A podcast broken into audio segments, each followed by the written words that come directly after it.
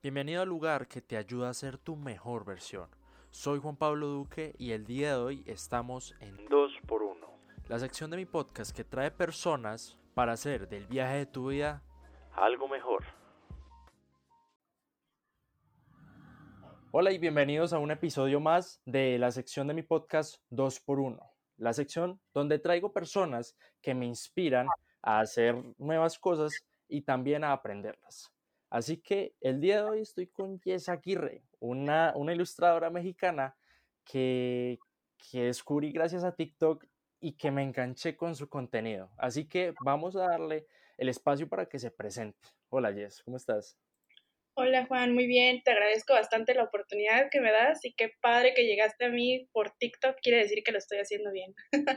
pues sí, como mencionaste, pues soy diseñadora, bueno, soy ilustradora también, pues soy diseñadora gráfica y pues aquí ando viendo a ver qué pasa. Sí. Perfecto. Entonces, esa es Jess, diseñadora gráfica, y vamos a pasar con la primera pregunta. ¿Qué te llevó a descubrir que lo que haces es tu pasión? Ay, pues por dónde empiezo.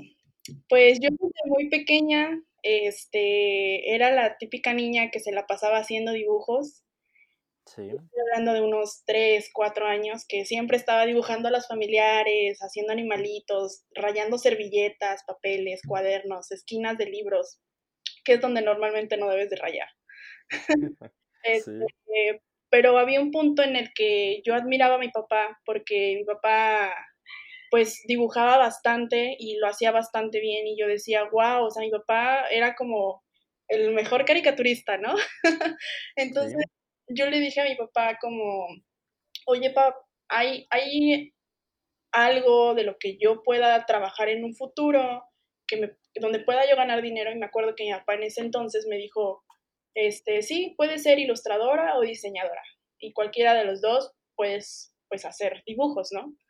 Y yo me quedé así como, y me quedé mucho con la idea, yo me acuerdo que estaba muy, muy chiquita y me quedé mucho con la idea de que a mí me preguntaban en la primaria, de, ¿tú qué quieres ser cuando seas grande?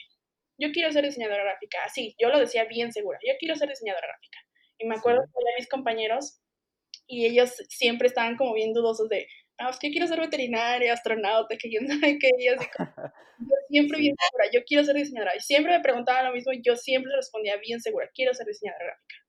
Y conforme fui creciendo, fui aprendiendo pues en libros, me acuerdo que había libros súper viejitos en la biblioteca que estaban aparte en inglés sobre cómo utilizar Photoshop, cómo ilustrar animales, que era con típico, empezabas con típico bolitas y palitos.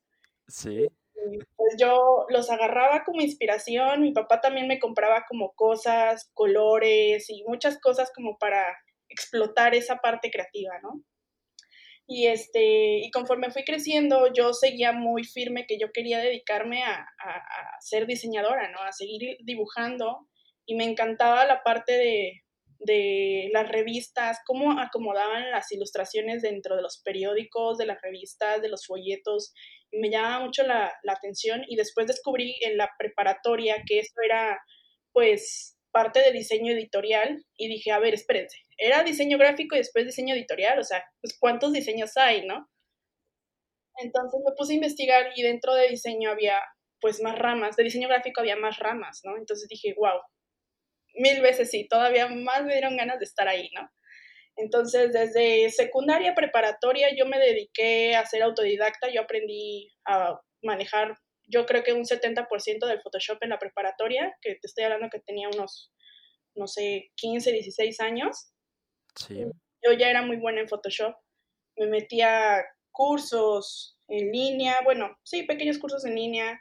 Eh, me acuerdo que daban clases en las universidades y yo me metía, me acuerdo que me metí en una ocasión a una y me dijeron como, te equivocaste de salón ya, y yo así de, no, sí estoy aquí porque quiero, ¿no? Entonces, estaba bastante bien y pues estudié diseño gráfico en la universidad y vi que era de las buenas, de, las que eran mejor haciendo parte de diseño, que veían muy bien las cosas, de conceptualizar ideas y vi que era muy buena y me gustó y hasta la fecha he estado como tratando de sobresalir, siempre ese es mi reto, tratar de hacer algo mejor a lo que hice ayer y está muy padre y creo que es lo más chido de que estoy haciendo algo que de verdad me apasiona.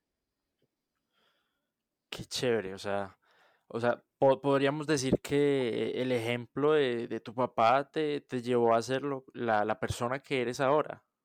Sí. Excelente. Mira, fíjate que en mi caso es, un poquito todo lo contrario. Les, cuento a las personas que nos están escuchando y a ti. Mi papá es profesor y, y eso quiere decir que es empleado. Yo, yo, yo la verdad en, en ningún punto de, yo en ningún punto de mi vida pensé en, en ser como, como empleado, levantarme todos los días a, hacer algo que, que, posiblemente en algún momento me va a cansar y, y, no me puedo salir porque es mi única fuente de sustento, me parecía horrible. Pero ahorita que lo pienso, o sea, es todo lo contrario por el lado de, del empleo, porque yo me considero emprendedor, pero es muy similar porque técnicamente los dos somos profesores. O sea, yo enseño personas, él enseña personas, pero de manera completamente diferente. O sea, siempre, siempre estamos ahí como en constante, eh, siempre conversamos sobre eso y él piensa completamente diferente a mí. O sea, el, el pensamiento de él es como cuadrado, el mío es de, el mío no tiene forma y, y, ese es un poco, pero para si, si hay alguien que, que está pasando por eso y, y, en su casa le dicen que, o sea, quieren, por ejemplo, que estudie, que sea abogado y él no quiere o quiere y quiere ser artista, pues yo le diría que en este momento, o sea, no importa que apenas vaya comenzando el episodio,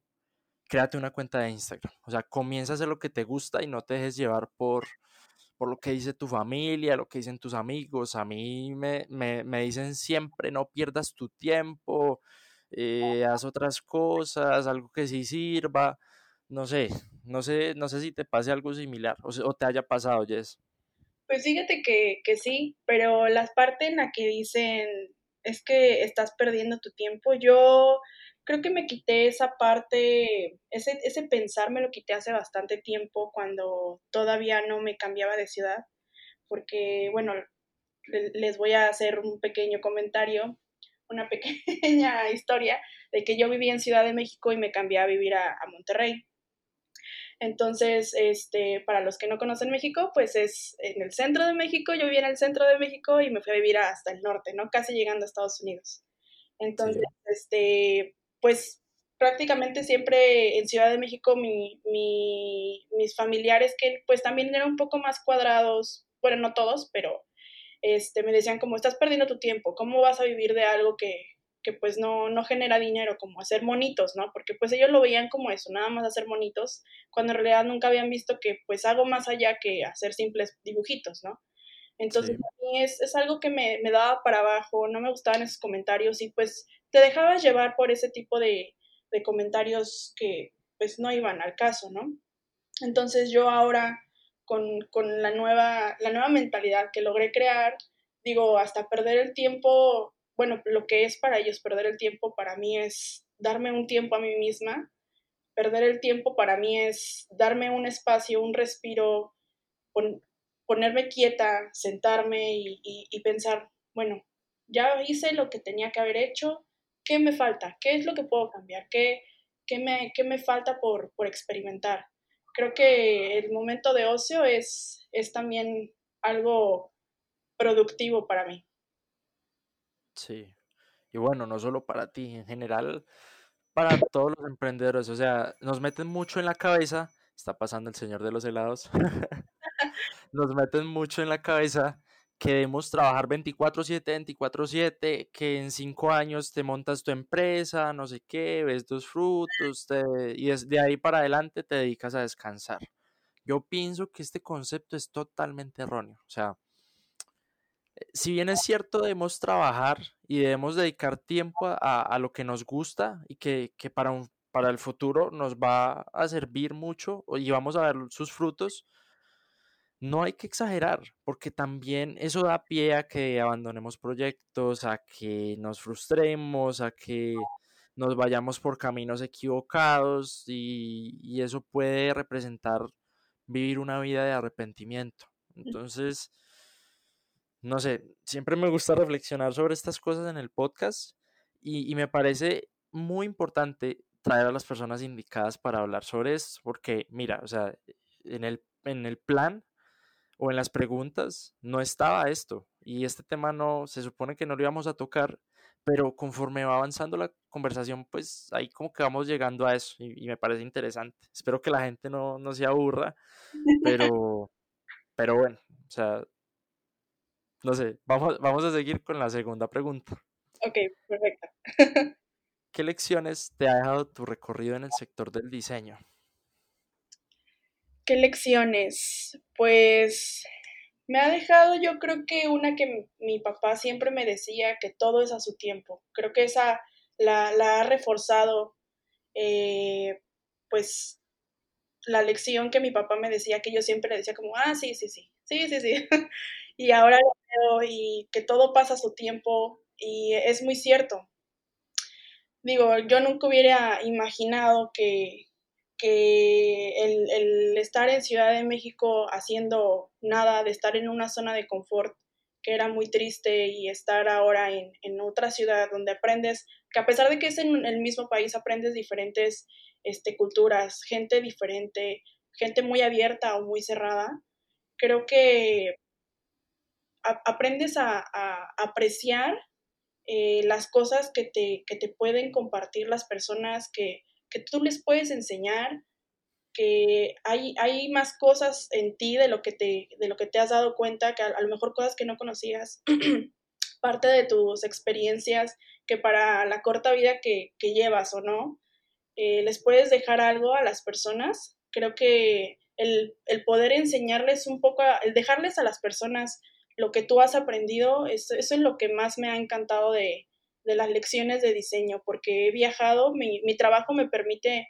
eh, viajar y darme cuenta que soy buena y en, lo que estoy haciendo. Sí. Y me surgió una pregunta, o sea, ya, ya que mencionas el tema de, de que de Ciudad de México pasaste, te pasaste a vivir a Monterrey, o sea, ¿Te lanzaste al vacío de un día para otro? ¿Cómo tomaste esa decisión? ¿Tuviste miedo?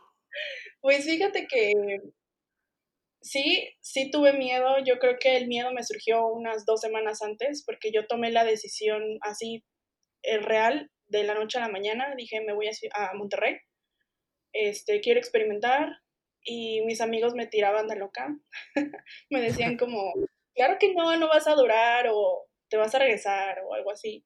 Y yo me acuerdo que dije, le dije a mi mejor amiga, me voy a ir un año, me voy a retar a mí misma a estar allá un año trabajando de lo que me gusta o a ver de qué, pero yo ya no quiero estar aquí. Y mi mejor amiga me dijo, pues dale, ¿no? O sea, yo te apoyo y pues tú dale. Y es más, si, si la armas, quédate más tiempo, el tiempo que sea necesario para que te encuentres a ti misma y que, que levantes esa, esa yes, ¿no? Esa yes que está dentro de ti. Entonces, yo me acuerdo que igual le dije a mi papá y mi papá me dijo como, mm, bueno, no fue como, como que esa parte no le gustó tanto porque éramos muy, muy unidos. Y con mi mamá, pues, igual me llevaba, yo con mi mamá tenía una relación muy, muy tóxica, por así decirla, no sé cómo se le diga eso. Yo con mi mamá me la pasaba viviendo puros pleitos, pero pues amo a mi mamá, ¿no? Es tu mamá a final de cuentas. Entonces, ahora que estoy lejos de ella, este, es cuando más platicamos, más tiempo tengo de, de, aunque sea por teléfono, escucharla, cosa que no hacíamos antes, ni además se da cuenta de las cosas que hago ahora, porque a pesar de que ella siempre se desvelaba conmigo para hacerme compañía en las tareas de la universidad, pues no como que se le ponía atención a las cosas que hacía, ¿no? Entonces, mi mamá no lo creía, ella sí, hasta un día antes me dijo como, ¿es verdad que te vas a ir? Y yo, o sea, yo ya estaba con la maleta afuera del casi, y mi mamá me dijo, te lo juro que pensé que no lo ibas a hacer, y yo, ma, o sea, llevo casi despidiéndome de todos un mes y, y te cuenta, ¿no? Entonces, me acuerdo mucho que ese día fue el más crudo porque dije, wow, me, voy, me estoy despegando de mi, de mi mamá, de mis amigos que siempre han estado para mí y, y de mi papá, ¿no? Entonces, y pues me vine acá a, a Monterrey este, ay, hasta recordarlo me pone la piel chinita todavía. Este, vine para acá, para Monterrey, con unos, unos tíos míos, que tengo primos aquí en, en, la casa, y pues ellos siempre han sido muy buenos conmigo, me han apoyado bastante, les agradezco bastante ese punto. Y los primeros días que estuve en Monterrey sí tuve bastante miedo porque dije, no conozco nada, o sea, es una, al ser una ciudad bastante grande también, este, dije, no conozco nada, hablan medio raro, ¿cómo me van a tratar? Porque sí, sí me, me, empecé a dar cuenta de que pues te tratan de la chilanga, porque viene de Ciudad de México es la chilanga. Entonces, sí. Había personas que si lo tomaban muy a pecho que yo era chilanga y que me sentía mucho, allá hasta que me conocían. Y pues conforme fueron fluyendo los días y pues me iba yo como que haciendo la lucha, dije, me tengo que quedar, o sea, tengo que cumplir mi año aquí. Y pues la verdad es que me pasó bastante rápido el, el año, y ahorita ya voy a cumplir casi tres. y estoy muy, muy, muy, muy feliz. La verdad es que aventarte a hacer algo que, que, te lleve a salir fuera de esa zona de confort es creo que lo mejor que puedes hacer. Experimentas sí. cosas nuevas y conoces a, a una persona diferente, a, a, tu otros, a tu otro yo, por así decirlo, que, que siempre te reta a hacer cosas diferentes. Está, está muy cool eso. La verdad es que sí lo recomiendo. ya que mencionas lo de la relación con, con, tus padres, no sé, yo tengo la leve sospecha de que cuando uno ya como que se independiza, ya pues como que se mantiene uno mismo, ya la cosa cambia, porque a pesar de que lo siguen educando, no, no es como esa relación de que yo mando y tú haces caso. no sé, Todavía no lo he confirmado. Dentro de un tiempo, pues ya sabré si es verdad o no. Pero bueno, por el momento, acabamos el episodio. Pues yo creo que eso ya es. Mmm, depende del, del el tipo de persona que seas, ¿no? Porque, por ejemplo, yo me acuerdo que, que mi papá sí es una persona que me era muy estricto conmigo. Mi mamá siempre fue la mamá barco, le dicen que que pues me solapaba todas las travesuras que hacía, salidas de fiestas, cuando no tenía permiso porque pues Jess no se portaba muy bien, pero pues mi mamá sí. siempre me daba chance, a pesar de que me la pasaba este, como perros y gatos con ella, ella siempre me daba eso. Entonces ya igual mi papá era lo que tú mencionas, de, de las cosas se hacen aquí porque yo digo, porque yo te estoy manteniendo, porque yo estoy pagando tu educación, bla, bla, bla. Sí. Pero yo creo que esas cosas es lo que nos hace tener carácter, ¿no? Yo creo que si mi mamá no hubiera sido tan fuerte conmigo y mi papá no hubiera sido tan estricto, yo creo que yo no sería la persona que soy ahora de, de pues siempre estarme como que retando a mí misma y siempre experimentando, y, pero siempre siendo muy responsable, ¿no? O sea, yo digo que es también depende de que sepas aprovechar los valores que te inculcan desde, desde que eres pequeña. Tienes razón, la verdad es que, y también el tema de la disciplina, o sea, sí, sí sin ellos posiblemente no, no, no estaríamos aquí. Entonces, no sé, pasemos con la siguiente pregunta. Okay. ¿Cómo, el ¿Cómo el factor visual marca un antes y un después en un emprendimiento? Esta pregunta no, no, no la pensé yo, sino, la, sino que la pensó una persona que le mando un saludito, Estefano, hace parte de, te cuento, hace parte de un grupo que es como, como mi segunda familia o, o mi familia virtual. Uh -huh. y, y, también son mexicanos, son gente súper chévere, hace cosas muy geniales y, y, bueno, espero algún día conocerlos en persona. Pero bueno, esa, pregunta te la manda Estefano. Ok. Bueno, pues yo creo que um, Uh, podría ser como, bueno, yo siempre lo he visto como que lo visual lo es todo. Eh, lo veo como, yo como diseñadora tengo que, llegar a conceptualizar ideas y ayudar a, a, dar mensajes que las palabras luego no te pueden eh, dar o no te terminan de expresar lo que quieren, lo que quieren dar a comunicar. Entonces el, factor visual yo digo que en el emprendimiento, ahorita en este tiempo lo es todo. Estamos en una era digital en donde no basta con tener nada más una idea, un texto en, en una red social, ¿no? Sino que tienes que reforzarlo con una imagen para que atraiga más la atención de la persona a la que quieres llegar. Bien. Me parece muy importante lo que dices y, la verdad muy cierto. Y aquí estoy mirando las preguntas y me acabo de dar cuenta de que la que te mandó Estefano no es esa. Esa la hice yo, pero me despisté. Estefano, un saludito de nuevo. Mira, la que te manda Estefano es la siguiente. ¿Cuál es tu proceso de inspiración al hacer un trabajo que te encargan? Bueno, el número uno, ese sí, así grandote, es la música. Yo siempre estoy escuchando música para, para diseñar lo que sea. Tengo diferentes playlists que son para el estado de ánimo o hasta el color del día en el que estamos. si está gris, ya se pone más melancólica todavía y se pone a escuchar canciones bien tristes. sí. también depende de lo que esté diseñando. Por ejemplo, eh, tengo, tengo marcas que son de autos, entonces me pongo a escuchar mucha música este, electrónica, música techno, me encanta.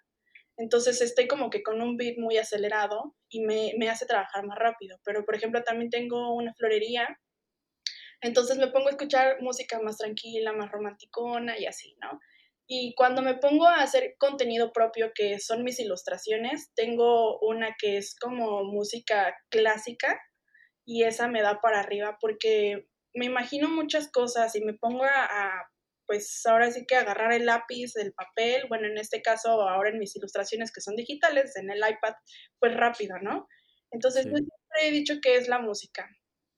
Y este, y pues por ejemplo, si es para un cliente, pues hago lo mismo pero con el cliente, como por ejemplo mis ilustraciones que son en fotografías intervenidas, eh, yo les digo como, ¿qué es lo que estaba pasando en ese momento que tomaste la fotografía? ¿O cuál es tu canción favorita del momento? ¿Por qué situación estabas pasando en ese momento? ¿O para qué es eh, pues este diseño que me estás pidiendo? más que nada para crear un pequeño vínculo con esa persona y conocerlo un poco más, porque yo le puedo a lo mejor, me manda una foto de un perrito y yo le hago una decoración bien bonita con un chorro de flores y dice como, no, pues es que no me gustó porque pues, no quería con flores ni perrito, lo quería con rayos y, y espirales y así, y es como de, ok, la regué, hubiera preguntado eso desde un principio, entonces es como crear ese pequeño vínculo con, con las personas que me piden los diseños. Qué chévere. ¿Y hay algún otro punto? Creo que no, ahorita ya no se me, no se me ocurre ninguno. lo, del, vínculo me parece muy importante porque, o sea, aparte de que conoces, conoces a la persona y, la situación en, la cual se tomó esa foto o, lo que sea, como, como que te ahorra tiempo porque ya sabes mucho mejor qué hacer, ¿no crees? Sí, sí, bastante, porque también estoy eh, colaborando con una, tequilera aquí en, México que se llama Tequila Design. Sí. Este, donde hacen impresiones de fotografías intervenidas, que es mucho el estilo que yo trabajo.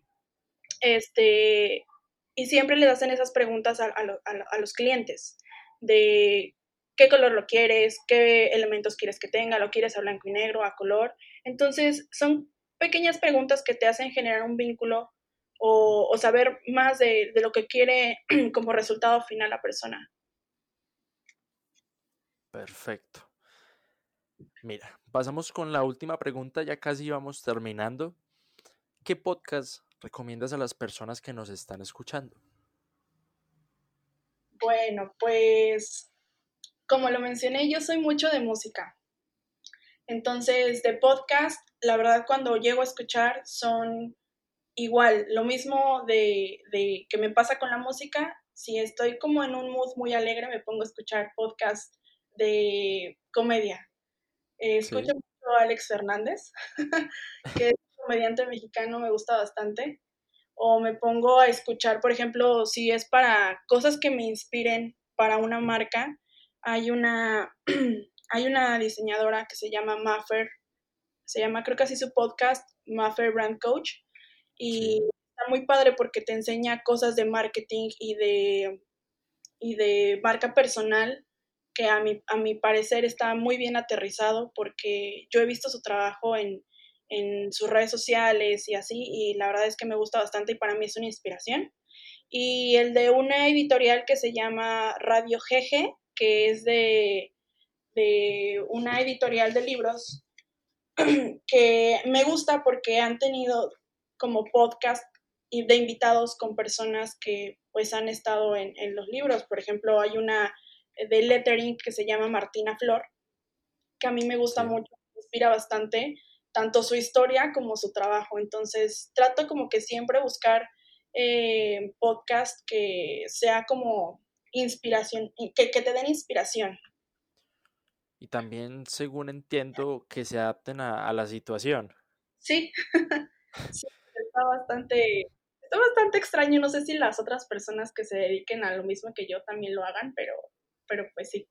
Porque a veces sí es mucho, o sea, escucho mucha música, tengo también mis, mis rolas favoritas, pero no siempre quiero escuchar música. Como que hay, hay veces que quiero diseñar en silencio y hay veces que digo, yo no quiero escuchar música, quiero que alguien me esté platicando, pero no quieres que te distraiga. Entonces te pones a escuchar ahí unos chistecillos o a lo mejor recomendaciones o hasta libros, ¿no? Porque sí he escuchado también audiolibros de podcast.